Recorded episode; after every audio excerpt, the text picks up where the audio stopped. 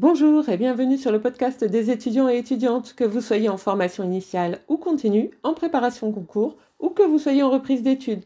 Vous êtes en L1, L2, L3, M1, M2, BTS, DUT, CPGE ou encore en école de commerce ou d'ingénieur avec accès direct après le bac, ce podcast est pour vous. Ce podcast s'adresse aussi à ceux et celles en devenir, à ceux et celles qui hésitent, qui veulent ne pas se tromper. Nous sommes ici pour discuter cours, méthodologie, meilleurs moyens de réussir, culture générale. Alors pour commencer, je voudrais réaliser un podcast sur euh, les révisions et ce que vous faites euh, les quelques jours avant les examens.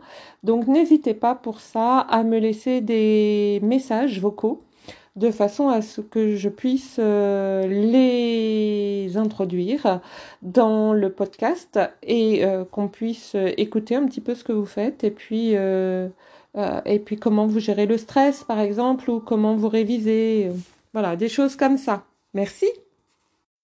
Et donc, fin de l'appel à témoins, si on peut dire. Aujourd'hui, je vous propose de parler lecture, mais évidemment de lecture ayant un rapport avec vos unités d'enseignement. Je ne vais donc pas vous parler des lectures que vous faites pour vous délasser, simplement des lectures entre guillemets obligatoires ou qui sont très largement conseillées par vos enseignants et professeurs. Parlons d'abord, si vous le voulez bien, des lectures obligatoires. Donc, comme leur nom l'indique, leur lecture est obligatoire. Ça signifie que oui, il faut lire ce livre ou cet article. Imaginons que vous êtes en première ou en deuxième année de lettres et qu'on vous demande de lire Le Père Goriot ou La Princesse de Clèves. Oui, je sais que vous les avez lus avant, mais c'est pas grave, c'est juste pour un exemple. Eh bien, il n'y a pas moyen d'y couper. Il faut les lire, Le Père Goriot ou La Princesse de, Clèves. Et les lire d'autant plus que très certainement une partie, voire l'ensemble des cours parleront de ces livres. Donc il faut vraiment que vous ayez une connaissance de ces livres. Alors cependant, sachez que ça ne s'adresse pas qu'aux littéraires. En effet, si vous êtes en sociologie, en économie, en droit, en psychologie, en philo, en géographie, en histoire, et dans bien d'autres filières encore, quand on vous demande de lire un livre ou un article et qu'on vous dit que c'est obligatoire, il n'y a pas à y couper. Il faut lire ce livre ou cet article.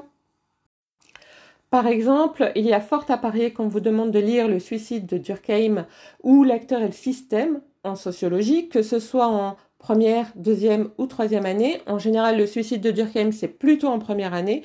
Le l'acteur et le système, c'est plutôt en troisième, mais ça varie selon les facs. Alors, cela signifie aussi que ce sera d'autant plus difficile pour vous de comprendre et donc d'apprendre les cours si vous ne lisez pas ces livres.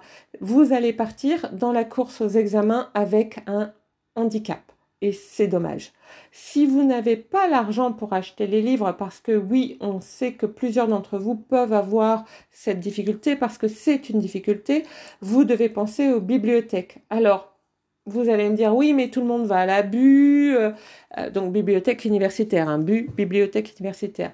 Euh, il n'y a pas assez de livres, ils sont toujours tous pris, patati patata. Oui, la plupart des gens vont à la bibliothèque universitaire, mais pas tout le monde.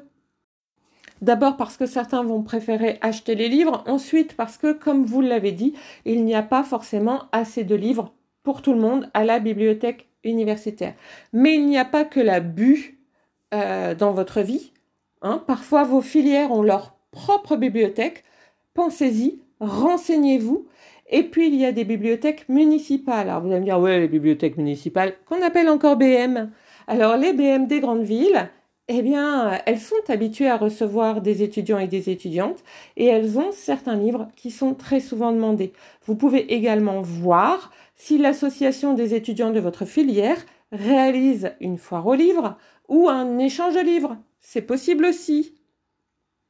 Par ailleurs, je voudrais vous dire que c'est encore mieux si vous avez, en plus de lire les livres obligatoires, fait une recherche sur Internet pour voir s'il existe des critiques positives ou négatives concernant ces livres ou ces articles qui sont obligatoires pour vous en termes de lecture.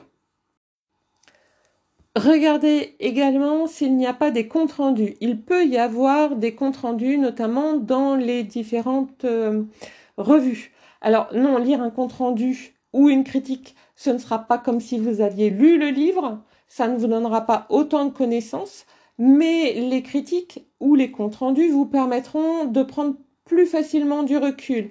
Et je rappelle qu'il y a souvent des comptes rendus, donc dans les revues, comme je le disais, euh, et ça peut valoir le coup, euh, quand vous lisez une revue de philo, d'histoire, eh bien, de regarder les comptes rendus proposés.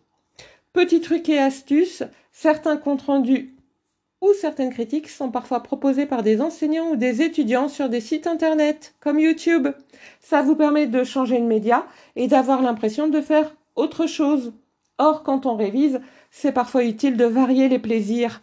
Non, de varier les sources ou de varier les manières de faire. En tout cas, si vous ne trouvez pas le livre dans les médias, lire les critiques, lire les comptes rendus peuvent vous permettre d'attendre une semaine, deux semaines avant d'entamer la lecture. C'est mieux que rien, c'est un pis-aller, on est d'accord, mais c'est mieux que rien. Ça peut vous permettre en tout cas euh, d'attendre qu'un livre se libère euh, dans une bibliothèque, quelle que soit cette bibliothèque. Alors, je vous disais aussi, par rapport à ces critiques et à ces comptes rendus, prenez du recul.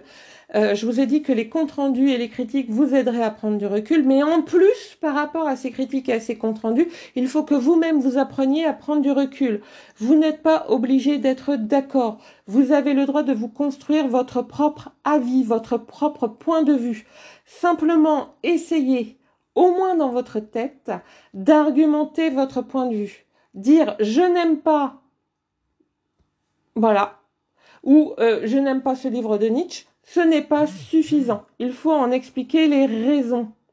Et vous verrez, votre professeur parlera peut-être dans le cours du domaine qui vous a fait dire que vous n'aimez pas ce livre. Alors je vous dis d'argumenter au moins dans votre tête, mais si vous pouviez le faire à l'écrit, ce serait encore mieux. On est bien d'accord, hein, vous êtes étudiant.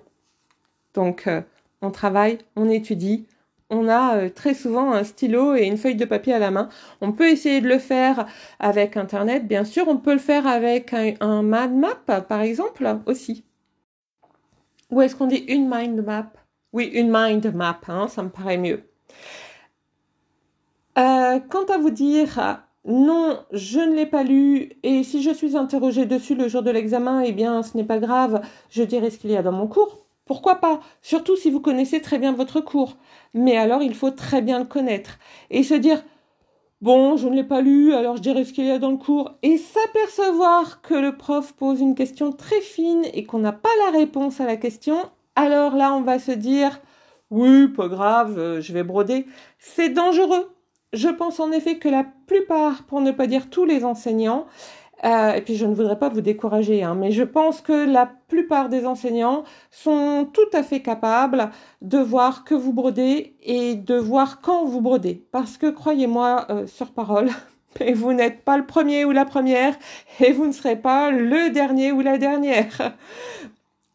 Euh, et si vous ne les avez pas encore lus, ces livres obligatoires, il n'est pas trop tard. Oui, chouette. Ah non, non, non, je vous sens rétif là. Oui, je vous l'assure, euh, c'est bien mieux de les avoir lus. Mais je vous l'accorde, ces livres sont parfois difficiles à lire. Par exemple, on m'a demandé tout au long de mes études de lire les livres de Bourdieu, et certes, je ne remets pas en cause qu'il fut un grand sociologue et qu'encore aujourd'hui il est considéré comme un maître en sociologie, mais personnellement, ses écrits, eh bien, eh bien, euh, j'avais beaucoup de mal. Euh, voilà, j'ai toujours beaucoup de mal d'ailleurs quand je les relis parce que oui, je suis peut-être un petit peu masochiste, il m'arrive de les relire. Euh, beaucoup de mal, notamment parce que je ne suis pas une pro des maths et que comme il met tout ou presque sous forme mathématique, c'était difficile pour moi de comprendre. Donc par conséquent, j'ai fait deux choses.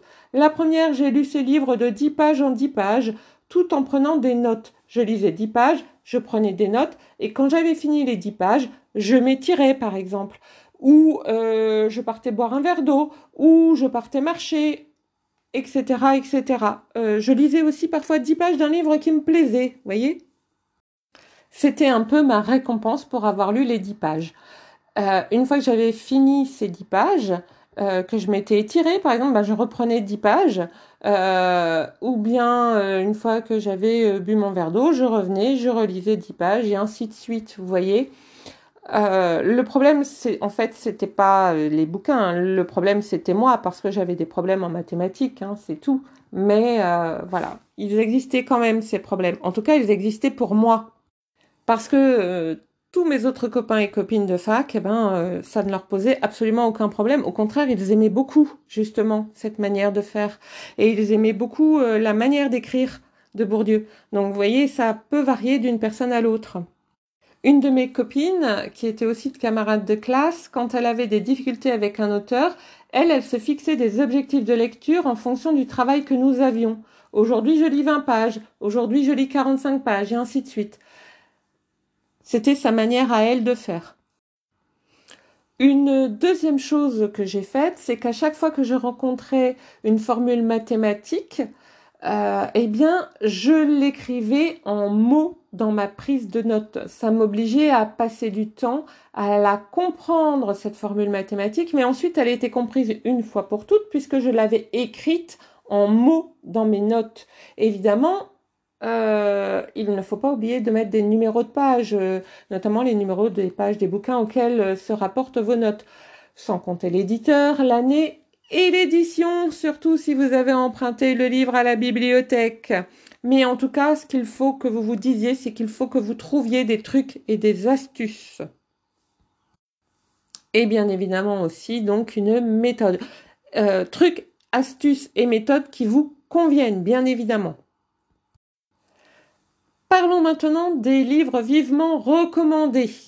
Alors, ceux-là ne sont pas obligatoires, vous savez, mais euh, euh, vous avez un enseignant qui vous a dit euh, vous n'êtes pas obligé de le lire, euh, ce n'est pas ce n'est pas dans la pile, mais quand même je vous le recommande vivement.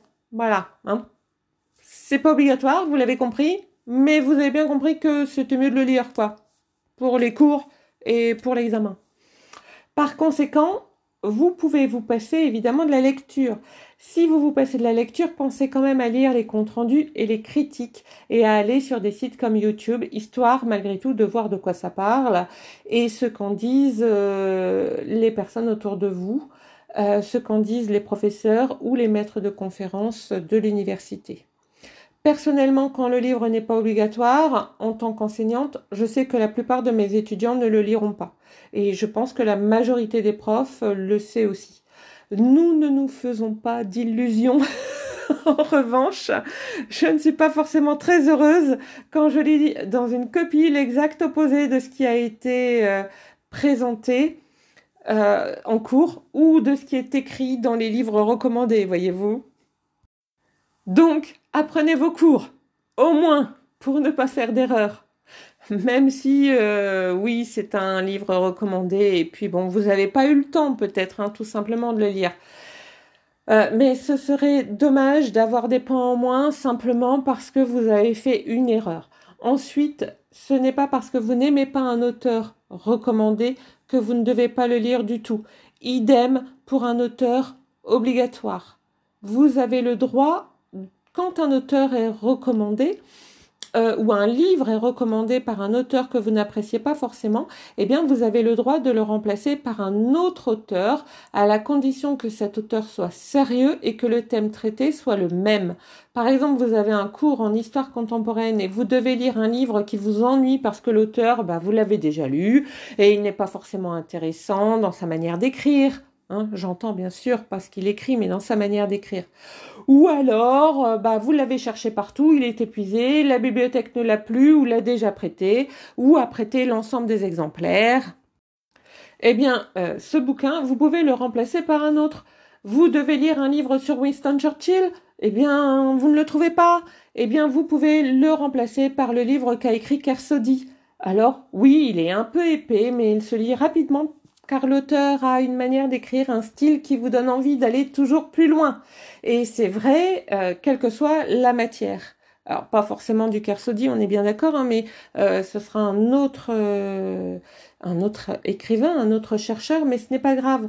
L'important, c'est de lire et de lire sur le sujet des livres sérieux, évidemment, des livres reconnus.